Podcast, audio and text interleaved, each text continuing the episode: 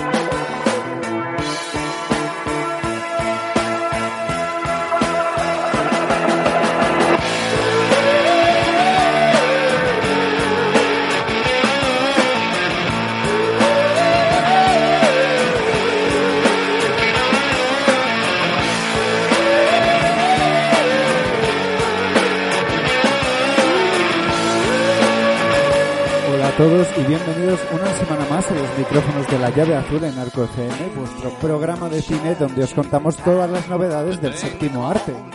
Y una semana más estamos aquí para traeros toda la actualidad, todas nuestras críticas y un poco para ofreceros pues de todo con respecto a, al cine, como solemos hacer aquí siempre. Y es cierto que las últimas semanas hemos estado un poco, ha estado un programa, el programa un poco solitario, no hemos podido tener muchos de nuestros colaboradores habituales aquí, como siempre, con nosotros, pero esta semana ya por fin tenemos a un plantel bastante inmejorable. Tenemos por un lado a Alberto Blanco, bienvenido una semana más a los micrófonos de la llave azul. Una semana más porque hacía ya como tres semanas que no podía basarme, que me tienen esclavizado con temas de trabajo. Pero en verdad, todo bien y aquí estamos de vuelta. Y tenemos también con nosotros a Alejandro Rodríguez, bienvenido una semana más a los micrófonos de la llave azul. Buenas, encantado aquí estar un día más. Yo de hecho sí como esclavizado, pero, pero ese con rato, joder. Bueno, pues tenemos también además con nosotros a Jesús Choya, que retorna ya después de unos cuantos programas sin estar con nosotros. Bienvenido de nuevo a la llave azul. Hola, un gusto estar aquí con vosotros. Yo no estoy esclavizado, por suerte. No me da Pues eh, con esto vamos arrancando un poquito el, el programa en el que como siempre vamos a arrancar un poco con, las con la actualidad del mundo del cine y eh, vamos a empezar con una noticia bastante inmejorable y es que una de las películas de terror más celebradas del año pasado fue como muchos ya sabrán Barbarian, la cinta de Zack Kreger director que ahora ha fichado por el estudio New Line no solo para desarrollar su próximo proyecto titulado Weapons, sino en un acuerdo en el cual parece que va a estar trabajando para New Line Cinema, empresa subsidiaria de, Warner, Warner Media ahora mismo, durante unos cuantos años, en lo que, según han dicho en el statement que han lanzado para anunciar esta colaboración, esperan que dé eh, más de una nueva película de terror cada cierto tiempo y que sea una especie de colaboración bastante fructífera, similar posiblemente a la que tienen con James Wan, que ha sido una de las almas madres del universo de, de Expediente Warren. Así que Alberto, primero te lanzo la, la pregunta a ti, porque a pesar de que la película ha sido muy celebrada, a ti realmente no ha sido de, de tus cintas de terror de devoción de, del año pasado. Eh, no, la verdad es que no. Me dejó un poco frío. Yo no sé cómo te, te dejó a ti. A mí me gustó bastante, tengo que decirlo. O sea, pero si tuvieses que... Pero, ¿qué tuvieses, o sea, si tuvieses que recalcar, recalcar perdón, algo de la peli, ¿qué recalcaríais? Porque a mí me parece un poco insípida. Eh, a mí, desde luego, me parece una película que me mantuvo en tensión de una manera bastante notable. Y tengo que decir que eh, una de las cosas, desde luego, que más se comentó sin hacer spoiler a los oyentes es esa especie de twist o eh, volantazo que pega la historia a, mitad, que me parece muy arriesgado, pero al menos a mí me, me logró funcionar. Yo lo que, voy lo que más voy a remarcar, lo diré en una sola palabra, ¿vale? Para hacer eh, spoiler, pero sin hacer spoiler. Yo voy a decir Alabama, ¿Cuál, cuál, cuál? Perdona, repite. la película de Barbarian, estamos hablando. Sí, sí. Pues o me he confundido película, o, o yo, yo creo que es buen spoiler decir lo de Alabama. A mí me ha dejado bastante rayado lo de Alabama. Ah, pero bueno, ya lo he entendido, o sea, ya lo he entendido. Un chiste Sí, bastante sí. Ah, vale, negro, vale. pero lo he entendido. a, a mí, o sea, la peli me dejó. eh, o sea, creo que consigue generar eh, y, plantear una trama al principio muy interesante, eh, partiendo de, de- de esta premisa de una persona se encuentra y coincide con otra en un, en un Airbnb, eh, pero, pero luego la película deriva en otras cosas que a mí no me parecen tan interesantes. Y creo que hay cintas de terror en, en los últimos años eh, que me gustan mucho más, como puede ser eh, It Follows, por ejemplo, en ese mismo rango. No sé si Jesús ha visto Barbarian. It Follows es No, malísimo. no la he visto, no la he visto, pero It Follows es muy buena película. Contra, contradicción de Alejandro. No me gusta nada. Y en cambio, Barbarian me encanta. No la he visto. Así que centrándonos un poco en la noticia, ¿qué opináis de, de que se- qué opináis de esta nueva colaboración entre, entre el estudio New Line y, y el director de esta película? A ver, yo por mi parte, me- aunque no me flipe la peli, eh, creo que tiene cosas interesantes y, me parece que hay una apuesta por una mezcla de tono que está, está bien. Es decir, aunque a mí la película no me guste, creo que hace unas apuestas de originalidad, eh, de cambios de tono, de cambios de ritmo, que me parecen interesantes. Eh, lo único que, para mi gusto, me, parec- me parecen tan interesantes como fallidas. Y creo que si se explora por otras vías, eh, pues a lo mejor puede salir algo interesante. Por tu parte, Jesús, no sé si quieres comentar un poco de esta noticia. Es que no tengo, no, no, no he visto la película, entonces tampoco me sé mucho eh, si este director eso. Imagino que sí que es efectivamente por lo que estáis contando y por lo que se ha leído es un, un talento a seguir, así que me parece un movimiento lógico, pero no, no tengo mucho que decir. Sin embargo, Diego, perdona, que, que, eh, ahora que lo, lo acababa de comprar con It Follows, porque también David, David Robert Mitchell en su día también fue un director como muy nombrado de el nuevo cine de terror y ahora mismo está un poco desaparecido. O sea, hizo Under the Silver Lake después de, de It Follows, hizo otra peli de adolescentes que ahora mismo no me acuerdo cómo se llama, que fue Supera Prima, y después eh, ha desaparecido. Creo que estaba haciendo una peli de superhéroes, pero no se ha vuelto a saber nada. También es cierto que su, su siguiente película, que fue Under, Under the Silver Lake, cogió un poco a la crítica y público por el lado, yo creo, opuesto a lo que lo hizo It Follows. Es decir, fue una película mucho más divisoria, así que seguramente eso es lo que ha hecho que se calmen un poco los ánimos con su carrera, ¿no? Pero bueno, saltamos ahora... Pero de todos modos, perdón, per- disculpa, Sí. perdona por poner las cosas en contexto. Sin haber visto Barbarian, tengo la sensación de que It Follows es una película eh, mucho menos abierta ¿no? que Barbarian. Al menos Mm. así, sí- así ha sido también en su, en su distribución y en su, y en su concepción Sí. de los estudios que tenía detrás. Mm. O sea que al final David Robert Mitchell es, una, es un autor muy particular. Under the Silver Lake es buenísima también, pero, pero no me le veo de repente produciendo como churros para ser el nuevo James Wan. No sé, a ver, es evidente que están en ligas de terror completamente distintas y claramente si un estudio como New Line, que además produce terror para un público mucho más abierto, ha fichado por él, es que claramente han visto en, en el éxito que ha tenido Barbarian en algo que conecta muy bien con el público. Y también es cierto que venimos de un año muy bueno para el, para el cine de terror y que además continúa ahora mismo con el éxito que está teniendo Megan en las salas Bueno, de es cine. que habéis hablado de Megan en Sí. este programa. Bueno, en el Yo no, programa porque no lo he visto. Todavía no la hemos visto, pero Es bu- ¿No la habéis visto? no. No. No, tampoco le Buenísima Megan. Es buenísima. Es buenísima. Es que no puedo ir al cine, Pero-. Tengo muchas ganas de ir, pero no puedo. Yo, yo también tengo muchas ganas de ir al cine, tengo muchísimas cosas eh, hiper, hiper atrasadas, pero eh, lo primero que he visto es Megan y es una grandísima decisión. Se la recomiendo desde aquí a todos los oyentes. De forma no irónica, ¿eh? además. Me, me la Pero, pero es la típica, claro, yo de esto siempre tengo como mucha, mucha curiosidad, porque de este tipo de pelis siempre se habla como, es la típica peli tan mala que te lo pasas bien viendo. No, no, no, no, no, no, no, no, no, no, no, no, que no, que no, que te lo digo de forma no irónica, no es, una peli nada mala, es, es, no es, no es terror ni es gore, también es para que la gente lo vaya un poco sabiendo lo que va a ver, pero es una peli muy divertida, con un concepto que a priori yo pensaba que estaba muy trillado, pero le da la vuelta por el terreno ciencia ficción y construye un microuniverso chulo. Y luego eh, el personaje de Megan, a nivel de diseño, a nivel de conceptualización, a nivel de todo, es absolutamente brillante. Con momentos muy mamarrachos, pero muy divertidos.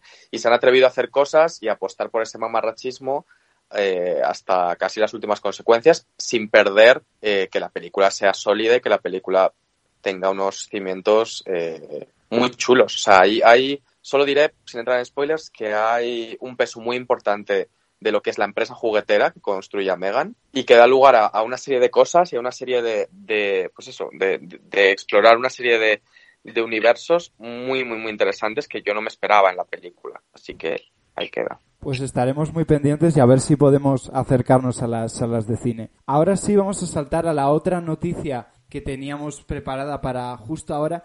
Esta posiblemente tengas algo más que comentar que, que del fichaje del director de Barbarian.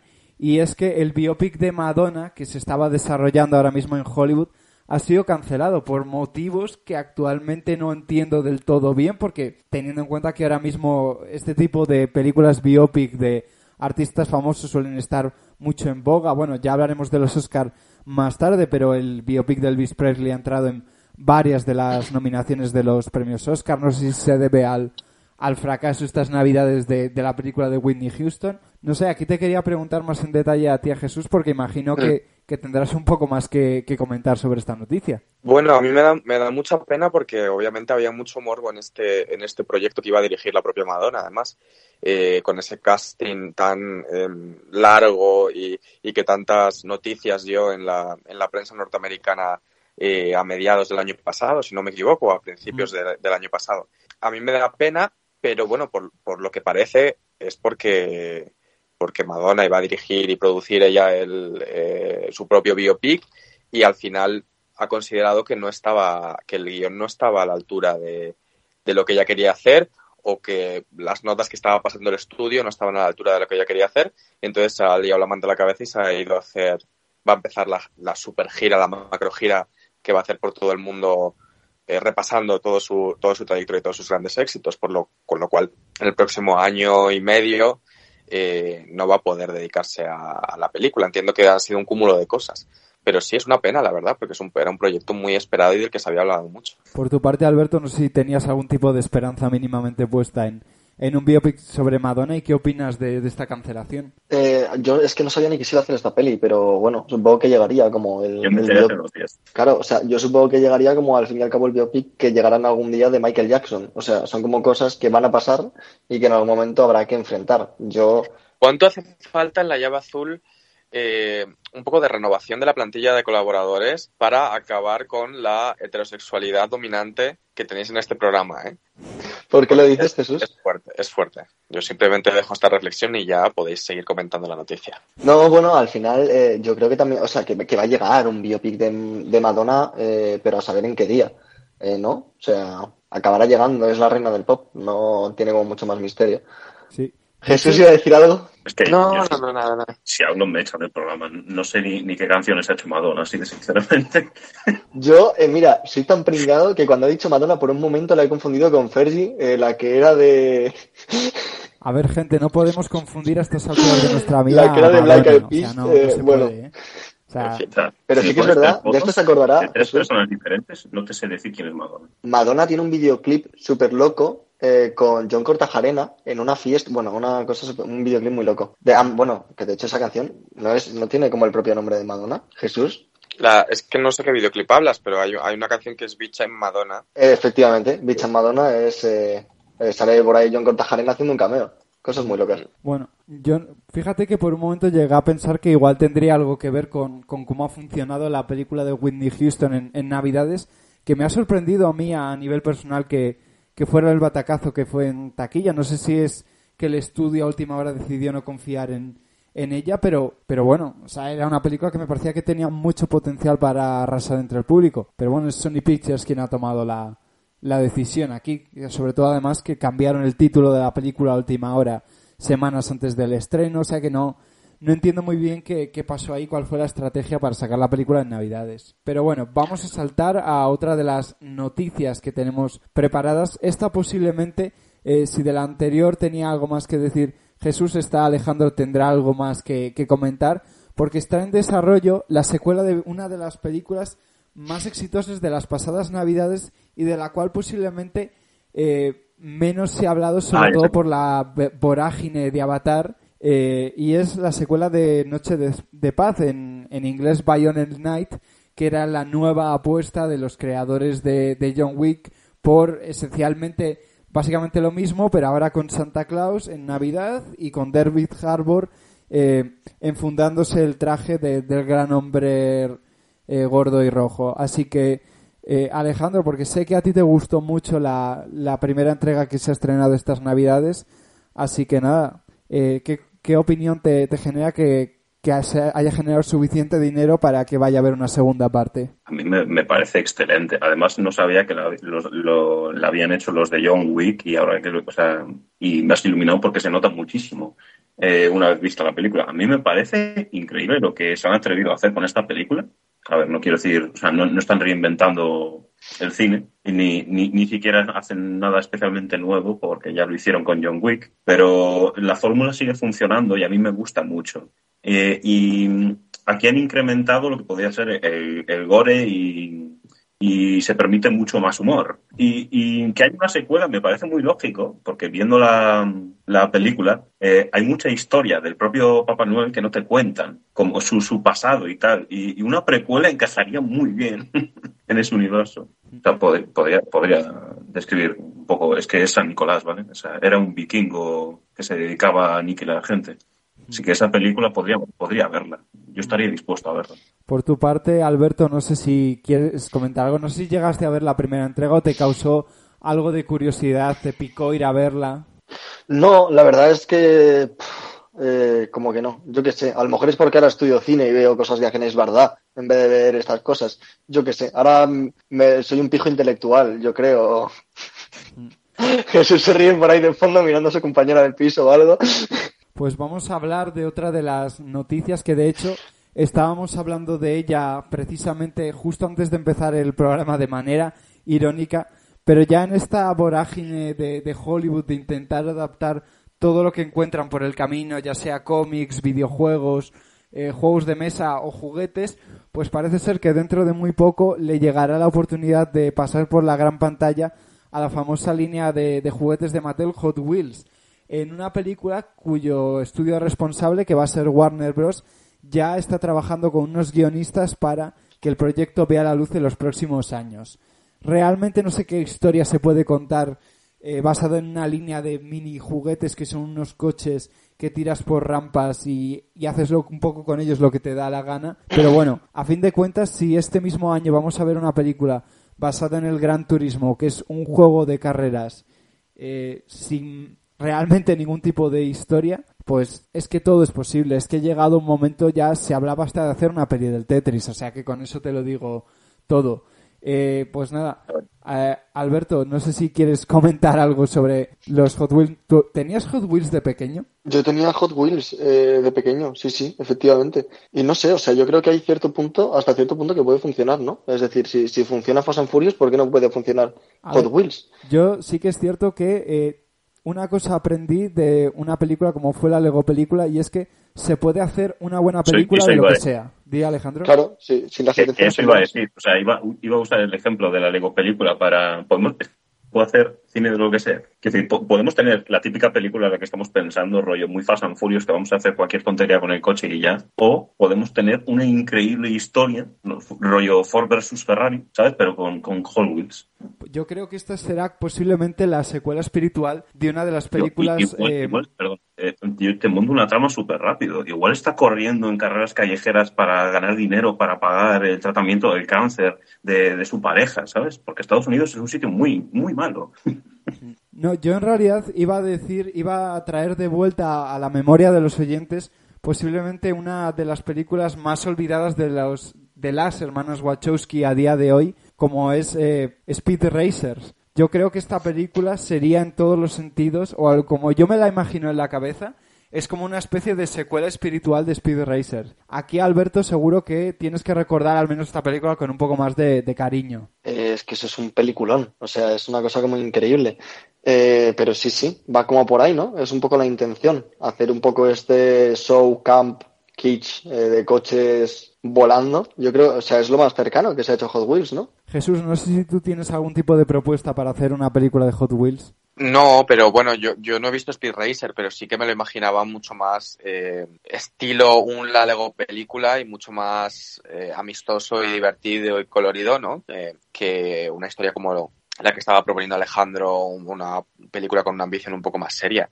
Pero no tenía ni idea de esta noticia de todos modos, ¿eh? O sea, me acabo de enterar. Pues, y para cerrar este bloque de noticias, ya antes de entrar un poco a hablar de, de, los premios Oscar. La verdad es que esta semana ha sido un poco flojilla en lo que refiere a, a noticias, pero eh, si algo tenemos también que comentar antes de cerrar este bloque es que la secuela de Avatar, El sentido del agua, ya es a día de hoy, eh, según se está emitiendo este mismo programa, a día viernes eh, 26, no, no, a día 27, perdón, de, de, de enero, es la quinta película más taquillera de todos los tiempos, habiendo superado a Vengadores Infinity War.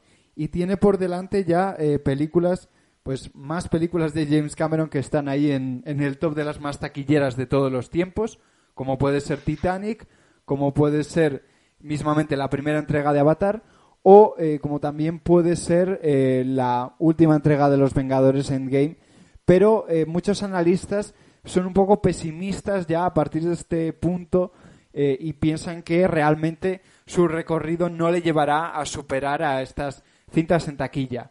Y veremos a ver eh, qué gas tiene para superar a Top Gun Maverick como la película más taquillera del 2022, eh, porque ahora mismo en estado, a nivel de Estados Unidos la segunda parte de Avatar lleva amasados 600 millones de dólares y eh, el tope de la película más taquillera de 2022 allí sigue siendo Top Maverick con 718 millones de dólares. Así que veremos a ver si le quedan esos 118 millones en el tanque para llegar ahí. Eh, Jesús, por tu parte, no sé si crees que va a llegar algún punto más arriba en, en estos rankings de desmesurados de taquilla o realmente piensas que ya vamos a empezar a ver un poco el declive en taquilla de, de la última cinta de James Cameron? Eh, a ver, yo, yo, creo que todavía le quedan unas semanas con, con Fuelle Avatar porque tampoco hay eh, grandísimos estrenos eh, en el horizonte. O sea, que, seguirá amasando. A mí me, me, me parece, más allá de, de, de, la gente catastrofista, me parece que, el comportamiento de la película es absolutamente extraordinario y que la gente tenía ganas de, ver Avatar 2 y que, que, que haya logrado un top 5 a nivel mundial es... Eh, bueno, es increíble. Eh, por mucho, o sea, superar a la primera parte eh, era, era utópico, sobre todo sabiendo que va a haber más entregas. O sea, no, el techo tiene que estar en algún, en algún lugar y, yo creo que lo que pasó con la primera parte era, era una cosa muy especial. Pero, pero sí que está, está claro también que en Estados Unidos ha funcionado dentro de todo un poquito peor que en el mercado internacional y Top Gun Maverick en Estados Unidos es eh, ha sido todo, ¿no? Eh, y me parece bien también además que haya esa diversificación. Así que, que no sé si, si, si escalar algún puesto, pero vamos, es una grandísima noticia para la exhibición y para, y para James Cameron y para Disney. Tienen que darse con un canto en los dientes porque me parece que, que tenemos que hablar en términos de exitazo. Sí. Por tu parte, Alberto, no sé si piensas que a la secuela de Avatar le, le queda gas en el tanque para llegar a algún que otro récord más de taquilla internacional o a nivel de Estados Unidos? Eh, yo no lo tengo tan claro. Yo creo que ya está un poco como todo el pescado vendido y ahora quizás a lo mejor con, con, con los Oscars por, de, por delante puede rascar algo más, pero no sé cuánto. O sea, no me atrevo a decir que vaya a superar ni a su, a su predecesora ni, ni avanzar muchos más en los puestos que tiene por delante. Por tu parte, Alejandro, no sé si tienes algo más que añadir un poco a lo que estábamos comentando sobre el éxito de la segunda parte de Avatar? A ver, me parece bien, o sea, que, que haya conseguido toda esta pasta. También me parece mucho mejor película Top Gun Maverick, o sea, me parece que se lo merece más. Y a mí me sorprende el, o sea, que me imagino que ya habréis hablado cuando salió y tal, de, de como el, el, poco impacto que yo veo en, o sea, fuera de, de las noticias de ha recaudado tanto dinero, pero no veo a nadie hablando realmente mucho de la película fuera de eso. O sea, las únicas, lo único que veo en Twitter, por ejemplo, mi propia cámara de eco también es verdad, pero solo son noticias del dinero que ha recaudado y solo, por ejemplo, que yo conozca de aquí, solo la hemos, o sea, de, toda la gente que conozco, solo hemos, que yo, solo hemos visto los de aquí de gente que yo conozca. No sé. No, es como que no ha salido. Eh, alguien la está viendo, pero no está cerca de mí. Pues es, es bastante particular. Pero, pero Alejandro, eso es un poco problema tuyo, ¿no? Porque realmente una película que está en el top 5 de taquilla a nivel mundial es que mucha gente la está viendo. Yo no la he visto, por ejemplo, ¿eh? todavía, pero por las circunstancias no, no he podido verla todavía, pero tengo muchas ganas. Y yo sí que he visto gente gente a mi alrededor comentándola ¿eh? y gente que ha ido a verla las primeras semanas, gente local, digamos, que no está como en el mundo de, la cinefilia. Y hay que recordar sí, pero, por ejemplo, esta película ha recaudado más que eh, Infinity War, ¿no? Sí, sí, a día de hoy sí. Y Infinity War fue un fenómeno. O sea, lo vivimos todos de una forma. Pero yo creo que, yo creo que es muy distinto, ¿no? Es muy distinto eh, el ruido que hace la base fan de, Marvel y, lo que tenía como de, de culminación de evento, por mucho que luego quedase la última entrega, eh, que esta película de Avatar, que a su vez creo que es mucho, que tiene un público más transversal, eh, probablemente a nivel de edades, a nivel demográfico, es, es una película que alcanza, pues eso, más sectores de la población. Sí, evidentemente, sobre todo, además, a día de hoy en España la película lleva hechos 42 millones de euros y no sé si ha superado ya. Barbaridad o va a superar a ocho apellidos vascos para entrar en el ranking de las películas más taquilleras de la historia en España, lo cual es una en el ranking estará estará ya, o sea, no sé en qué en qué en qué puesto está, ¿no? Pero hacer 42 millones de, de euros en España en apenas un mes y medio me parece eh, de locos, sobre todo en estos tiempos. Sí, o sea, completamente. Y además ha sido una película que ha resucitado un poco el formato 3D. De hecho, gran parte de, las entradas que se han vendido a nivel internacional para esta película han sido de pases en 3D. Y yo no sé si es la intención de Disney de seguir manteniendo eh, vivo el formato durante un tiempo, que la nueva película de Ant-Man que se estrena ahora en, febrero la están promocionando eh, bajo el subtítulo de estreno en 3D. O sea que yo no sé si es, ya digo, Disney quiere mantener vivo el formato para cuando se estrenen más secuelas de Avatar o, realmente tienen alguna confianza en que vaya a resucitar. Yo creo que es más bien lo, primero. No sé aquí, Alberto, ¿qué, qué, opinas sobre esto último que estoy comentando? Eh, yo estoy de acuerdo. O sea, al fin y al cabo, mmm, James Cameron siempre hace un poco alarde de, técnico y demás y consigue que, que la o sea, las películas se vean en la manera en la que se deberían ver, al menos las suyas. No sé si me explico. Y creo que, que bueno, que sin. O sea, que es un director muy reconocido eh, sin tener una gran base publicitaria. Y eso me parece algo como, como fascinante. Eh, pues eh, centrándonos un poco en lo que estaba diciendo, ahora no sé si, si tú tienes algo que, comentar, Alejandro. Yo creo que el 3D va a volver a morir. Que lo ha traído para la película y va a volver a morir. Lo van a intentar volver a traer, pero morirá por su propio peso. Porque yo la he visto en 3D, la de Avatar, y, yo, yo no he ganado nada viéndola en 3D. Bueno, de hecho he perdido 3 euros. No, hombre, yo creo que sí gana la, película. Lo único que no sé hasta qué punto Ant-Man es una película diseñada en su totalidad para verse en un formato de 3D. O sea, no, pero es que aunque esté diseñada en 3D, es que yo creo que ni me compensa verla en 3D. Bueno, no lo sé. Si valiese lo mismo, te digo, te digo por Dios que la veo en 3D, porque es, es un poco más. Pero lo que vale de más la entrada, a mí no me renta verla en 3D, por ejemplo. Es, es, como... en mi opinión, ¿eh? claro, yo, creo que eso es a gusto de, consumidor. Yo con mi grupo de amigos de, Santander, eh, hay gente que le da igual esto. Es decir, em, que aunque la película esté diseñada para verse en, 3D, por mucho que se publicite otra vez como 3D, hay gente que el 3D, el 3D le genera una pereza tremenda.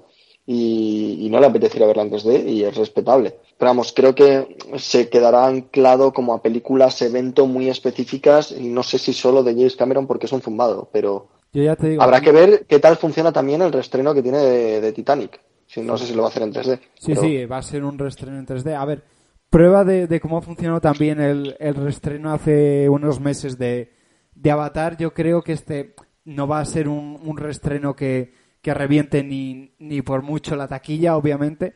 Pero sí que un poquito de ruido yo creo que, que va a generar. Al fin de cuentas es James Cameron y tampoco se puede dudar mucho de ello. Yo Hombre, es que un, un, un reestreno de Titanic es, no sé, es entiendo como, no sé, unos Juegos Olímpicos, ¿no? Hay que ir a verlo. Sucede cada cinco años, ¿no? Porque yo ya he ido a ver un reestreno de Titanic al cine, pero ahora habrá que ir a verla otra vez al Sí. cine. Además son La muy listos y la ponen para, para febrero, justo A San para ideal para fecha de San Valentín. Claro. O sea que es- es una apuesta desde luego muy, muy apetecible. Así que nada, con esto vamos a cerrar este bloque de noticias y vamos a entrar un poco a hablar de, de los últimos premios Oscar porque ya tenemos recién salidas del horno las nominaciones a los premios de la Academia que ha dejado como todos los años sorpresas eh, para bien, para mal, cosas que han gustado, cosas que no han gustado eh, y desde luego opiniones muy diversas, ¿no? Pero bueno, a estas alturas yo creo parte de la diversión en todo esto es entrar un poco al trapo de, de lo que nos gusta que haya entrado, lo que no nos gusta. Y si hay una película de la que todos estaremos posiblemente de acuerdo en, en estar alegres porque tenga repercusión y presencia en los premios de la Academia, es todo a la vez en todas partes la película más nominada de esta edición con 11 nominaciones a los premios Oscar. Sorprende principalmente la presencia casi total del elenco protagonista en muchas de las categorías actorales, en mejor actor, mejor actriz protagonista, donde Michelle Yao se ha convertido en la primera mujer asiática en ser nominada a un Oscar por eh, un papel protagonista, con lo cual también ahí rompe récords la, la película. Y también eh, hay que celebrar un poco la presencia de otras películas como Los Fabelmans de Steven Spielberg, eh, Almas en pena en Inisherin, las cuales veremos dentro de muy poco en, en las salas de cine españolas durante el próximo mes de febrero. Y también hay que celebrar eh, otro tipo de, de nominaciones. También Top Gun Maverick se ha colado en Mejor Película junto a Avatar, El Sentido del Agua. También tenemos eh, la última película de Todd Haynes, Tar, de la cual ya hablamos hace no muchas semanas aquí en La Llave Azul. Al menos yo hablé aquí eh, después de tener la, la oportunidad de, verla. Eh, pero también sorprenden otras películas que no hayan entrado, por ejemplo, en, Mejor Película. Quizá una de las que ya en las últimas semanas se hablaba de que quizá no entraría en, en esta categoría era Babylon, lo último de Damien Chazelle, que tras ese sonado fracaso en taquilla, pues eh, parece ser que se ha desinflado toda posibilidad de que entrase en los premios. Aunque a última hora también había un poco ahí de, duda de si entraría o no, pero finalmente, incluso por encima de otras películas como The Whale, la última película de Aronofsky, por la cual, por cierto, Brendan Fraser está nominado como mejor actor protagonista y es efectivamente el favorito después de ganar la mayoría de, de galas de premios con ese efecto mediático que está logrando gracias a ese retorno, a ese resurgimiento en, en su carrera, pero finalmente también ha entrado por encima de estas películas que estaba mencionando Triangle of Sadness, eh, la última ganadora de la Palma de Oro en el Festival de Cannes, eh, en, esta, en esta categoría de, de mejor película, además de, por ejemplo, eh, una de las grandes apuestas de, de Netflix de, este año, como ha sido, sin novedad en el frente, la cinta bélica alemana de la Primera Guerra Mundial, que también se ha colado en las nominaciones a, a mejor película.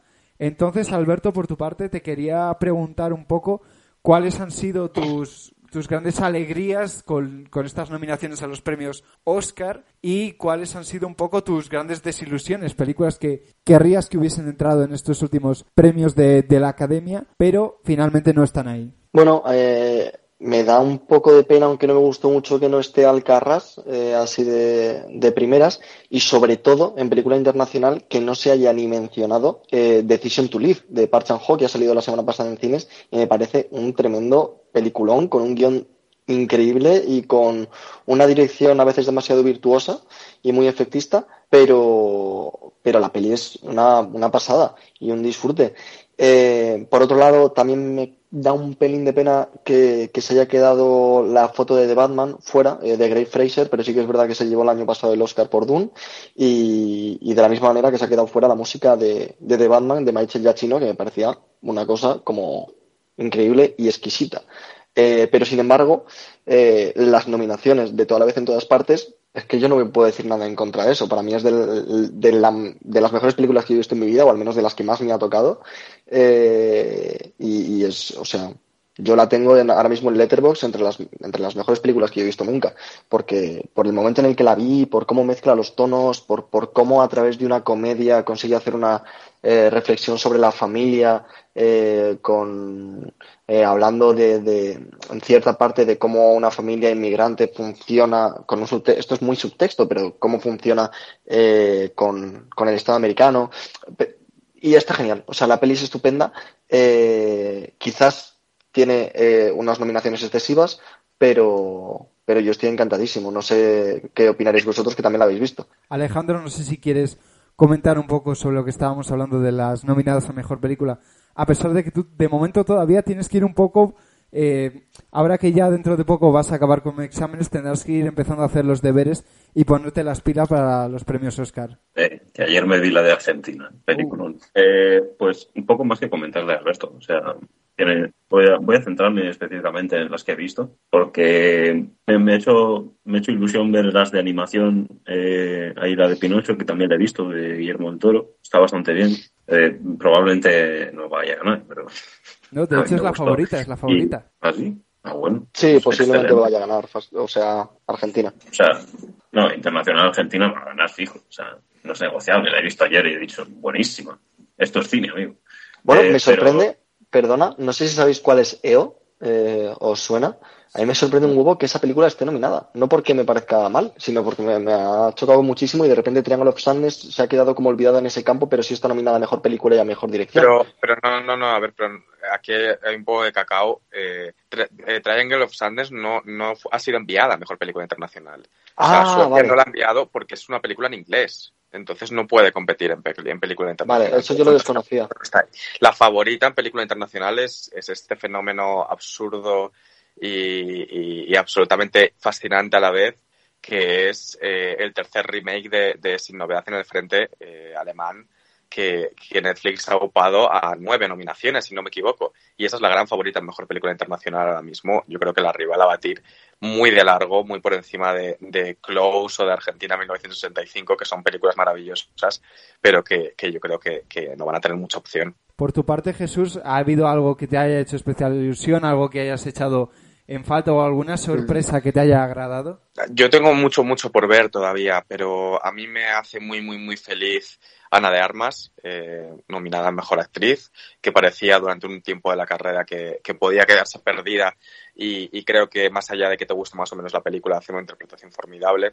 Me hace mucha ilusión la nominación en Mejor Fotografía de Bardo, que creo que debía haber tenido más, más peso, en, al menos en las categorías eh, artísticas. Eh, y me hace mucha ilusión las nominaciones de toda la vez en todas partes, aunque no sea tan entusiasta como, por ejemplo, Alberto o como otras eh, personas que la han disfrutado más. Creo que, que está muy bien que, que, la Academia apueste por, por cine eh, distinto al canon que se estaba soliendo premiar en estos últimos años y que la Academia ha solido premiar a nivel histórico y que es un cine más alegre, que es creativo, que es, que es divertido y que luego te puede gustar más o menos, pero que tiene, que tiene ideas. Yo, además, creo que va a arrasar. Yo tengo la sensación de que toda la vez en todas partes va, va a arrasar también a nivel de estatuillas. Eh, veremos a ver lo que pasa, porque luego siempre puede haber sorpresas. Tengo muchas ganas de ver Spielberg. Eh, bueno, en fin, me hace mucha ilusión Sarah Poli también, aunque no he visto todavía su película, que haya logrado meter a Ellas Hablan en, Mejor Película, porque es una grandísima directora, pero, pero yo creo que va a arrasar toda la vez en todas partes. Mira, de hecho, posiblemente eh, yo por entrando a comentar algunas de las cosas que me han hecho más ilusión, sobre todo porque yo creo que a última hora se descartó muy fuertemente que esta película fuese a entrar en, en esta categoría, pero Paul Mescal por After Sun ha sido una de esas nominaciones que me han hecho ilusión, aunque solo sea por el simple reconocimiento a, a la película a través de la interpretación tan, tan enorme que hace él. Eh, pero bueno, en una categoría que, evidentemente está vendidísimo a un actor como, como Brendan Fraser por todo lo que estábamos comentando. La película que se estrena, por cierto, eh, a día de hoy, viernes, en, en salas de cine españolas, que como eh, ya pude comentar la semana pasada, tuve la opinión de la oportunidad de verlo. Yo creo que es una estatuilla merecida por muchos sentidos. A nivel emocional cuesta no, no darle un Oscar a, ese hombre, sino también un, un abrazo muy fuerte. Eh, pero hace un buen papel. Yo creo que posiblemente junto a Post Mescal serían actuaciones debatibles sobre cuál podría ser la mejor, pero creo que inevitablemente hay, hay talento entre todas esas interpretaciones y realmente eh, se tendría que debatir mucho real a, nivel real para mí, pero vamos, que en cualquiera de los dos casos me parece merecido. También Bill Nighy ha entrado en la interpretación masculina por esa versión nueva de, Living de Kurosawa, eh, además de, otros actores. Se esperaba a última hora, había gente que incluso pensaba que Hugh Jackman, por la nueva película del director del padre, que irónicamente se titula El Hijo, eh, parecía que podía entrar en, esta categoría de intérprete, pero el, pinchazo comercial y, entre crítica de, esta película ha hecho que se quede totalmente fuera de, la carrera de premios, al menos en lo que a nivel actoral se refiere. Y a nivel actoral también eh, hay que mencionar eh, las nominaciones también en, las categorías femeninas, donde Kate Blanchett lidera y parece que es a día de hoy la favorita también por Tar, que se estrena también a día de hoy en salas de cine españolas, por encima incluso de, Michelle Yao, de la cual también por un papel que además eh, es cierto que posiblemente no es lo habitual nominar un, papel que, mezcle tanta comedia con, tanto drama, pero la manera en que una actriz como Michelle Yao ha logrado llevar el personaje de Evelyn a la gran pantalla, eh, como lo hace en, en, la película de toda la vez en todas partes, es desde luego eh, muy celebrable, además de otras muchas interpretaciones que han estado nominadas este año a, a los premios. No sé si Jesús aquí en, en la categoría femenina o a nivel de actoral eh, quieres añadir algo. No, yo tengo muchísimas ganas de ver La ballena y, yo creo que este premio se lo va a acabar llevando Michelle porque mm, eh, ahora mismo siento que, va a ser muy grande eh, y, porque más no ha habido al final eh, nominadas negras en, en, la categoría cuando sí que se está spoiler como de Viola Davis y yo creo que ese voto que es muy importante en la academia va a ir para, para Michelle. Ya había varios analistas que lo estaban comentando. Así que, que yo creo que aquí sí que va a haber pequeña sorpresa y, Kate, por mucho que, que, todo el mundo y la academia también la, la, ama, eh, bueno, se va a quedar sin, sin estatuilla. Por tu parte, Alberto, no sé si quieres añadir algo sobre las categorías actorales. Eh, yo por las categorías actuales no, pero hay una categoría que no hemos comentado y no sé si tenías pensado comentar, que es la categoría mejor documental. Adelante, porque justo el otro día he visto la película de la que sé que vas a hablar ahora mismo, así que adelante. Efectivamente, porque no he visto todas y es un poco eh, precipitado decir esto, pero Fire of Love eh, me parece una película tremenda. Y el, el trabajo que hace aquí Sabadosa de documental de archivo y de, y de, y de montaje y de enlazar eh, todo el material que tiene para, para, contar una historia me parece increíble. Y me parece que también habla sobre el cine de una manera increíble, sobre unos, bueno, para los, los que no lo sepan, la historia habla de una pareja de vulcanólogos que se conocen por su amor a los volcanes eh, y realmente es una recopilación de imágenes de archivo que ellos que los vulcanólogos iban rodando para documentar eh, los volcanes que iban viendo. Y la película habla un poco, eh, tiene una parte en la que habla sobre cómo eh, involuntariamente estos tíos tenían una concepción muy cinematográfica de todo lo que se estaba rodando. Y esto es totalmente cierto porque ves que hacen unos planos y unas imágenes que, que, no tenían sentido. Hay una secuencia en la que no entraré por spoiler que ponen música de Neo Morricone y tú dices, esto no, o sea, esto no tiene ningún, ninguna sustancia documental más allá de decir eh, de, tener una, una sensación de querer contar algo. Y para mí es una película que ellos hubiesen querido hacer lo que ha hecho Saradosa. Me parece un ejercicio increíble y muy bonito. Pues voy a coincidir bastante con, la opinión de Alberto aquí. Como he dicho, yo la, la, he visto hace recientemente nada, como también la película de Sin Novedad en el Frente, de la cual ya me gustaría hablar mucho más en detalle en otro programa cuando, cuando se acerquen los propios premios de, de la Academia por entrar también a hablar eh, del mundo de las interpretaciones secundarias. También posiblemente no ha habido realmente ninguna sorpresa, posiblemente más allá de, de la no presencia de parte del reparto de, de la película Triangle of Sadness eh, en estas categorías, pero en, al menos en actriz secundaria Jamie Lee Curtis por toda la vez en todas partes y Angela Bassett son para mí las, las grandes favoritas y todos sabemos que Angela Bassett es a día de hoy por su papel en la segunda parte de Black Panther, la favorita por todos los premios que ha ido recopilando, recopilando mejor dicho, en, en todas las galas, ya ha sido en los Globos de Oro, en los Critic Choice Awards. Es un premio bastante cantado y otra nueva victoria para Marvel y para la franquicia de, de Black Panther eh, con esta secuela que además no ha tenido desde luego un, un trayecto para llegar a la gran pantalla fácil y, y dar a los fans de Marvel una película con una sensibilidad yo creo muy adecuada por la, propia situación de, su estreno. No sé si aquí, Jesús, quieres algo comentar sobre esta categoría. No, yo no la he visto. A mí me eh, Black Panther, ¿eh? pero me parece que ha tenido un muy buen rendimiento también en las nominaciones. Cinco, menciones, a pesar de no estar en mejor película como estuvo su predecesora. Eh, creo que es, que es un, una buena gesta. Eh, a mí me gusta mucho la nominación doble de toda la vez en todas partes aquí. Eh, de hecho, creo que me gusta mucho más eh, la de Stephanie Su que la de Jamie Lee Curtis, por mucho que nos encante a todos ver a Jamie Lee Curtis nominada al Oscar por fin. Pero, pero me parece que Stephanie eh, está muy, muy, muy bien en la película y me, me sorprendió verla y, y, me alegré mucho por ella, la verdad. Y también hay que mencionar eh, la categoría de mejor película de animación en la cual antes estaba incidiendo Alejandro, donde tenemos El Pinocho de Guillermo del Toro, que es el gran favorito, tenemos Turning Red, la última cinta de, bueno, anteúltima, mejor dicho, cinta de, de, animación del estudio Pixar, donde también se ha colado el, el, gran fenómeno que está siendo ahora en taquilla la segunda parte del Gato con Botas. Y una de las sorpresas, yo creo, de, de la animación de este año, como ha sido la cinta de Netflix, El monstruo marino, además de esa pequeña película de animación de, de nicho estrenada en Estados Unidos por A24 y creo que a día de hoy eh, sigue inédita en nuestro país, como es Marcel de Shell with Shoes On, que es un título que cuesta un poco eh, decirlo sin trabarse en español.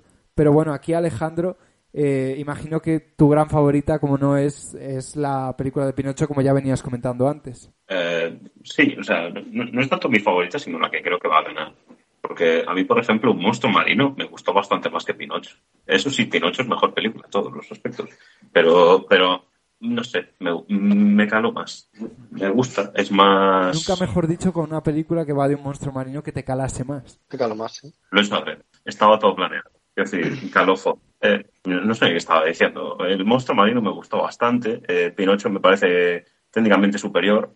Eh, también, también me, lo que más me gusta de la película es Pinocho, te voy a decir una cosa, que es la propaganda que le ha hecho Guillermo del Toro. Me encanta, es, es que me encanta. Así que siempre hay con la figurita de, de, Pinocho. Yo me la he visto por él, no porque la haya hecho él, sino por él. Bueno, y me ha gustado. O sea, toda la campaña que ha hecho reivindicando la animación como un arte, no solo como un simple género, toda esa campaña que han pretendido hacer eh, para que la película entrase en, en categorías más allá de película de animación que cosas sí que no parece ser que no han logrado, ¿no? Porque la película no ha entrado en, en mejor película ni, ni siquiera en la categoría de mejor canción original, donde muchas veces la animación suele salir fuera de, de, sus derroteros habituales, ¿no? Pero bueno, y también yo creo que es, que es muy loable que, que en un año donde Pixar ha estrenado posiblemente una de las películas más flojas que al menos yo recuerde ver del estudio como es Lightyear, pues un proyecto tan especial como es Turning Red, que además es un giro, un,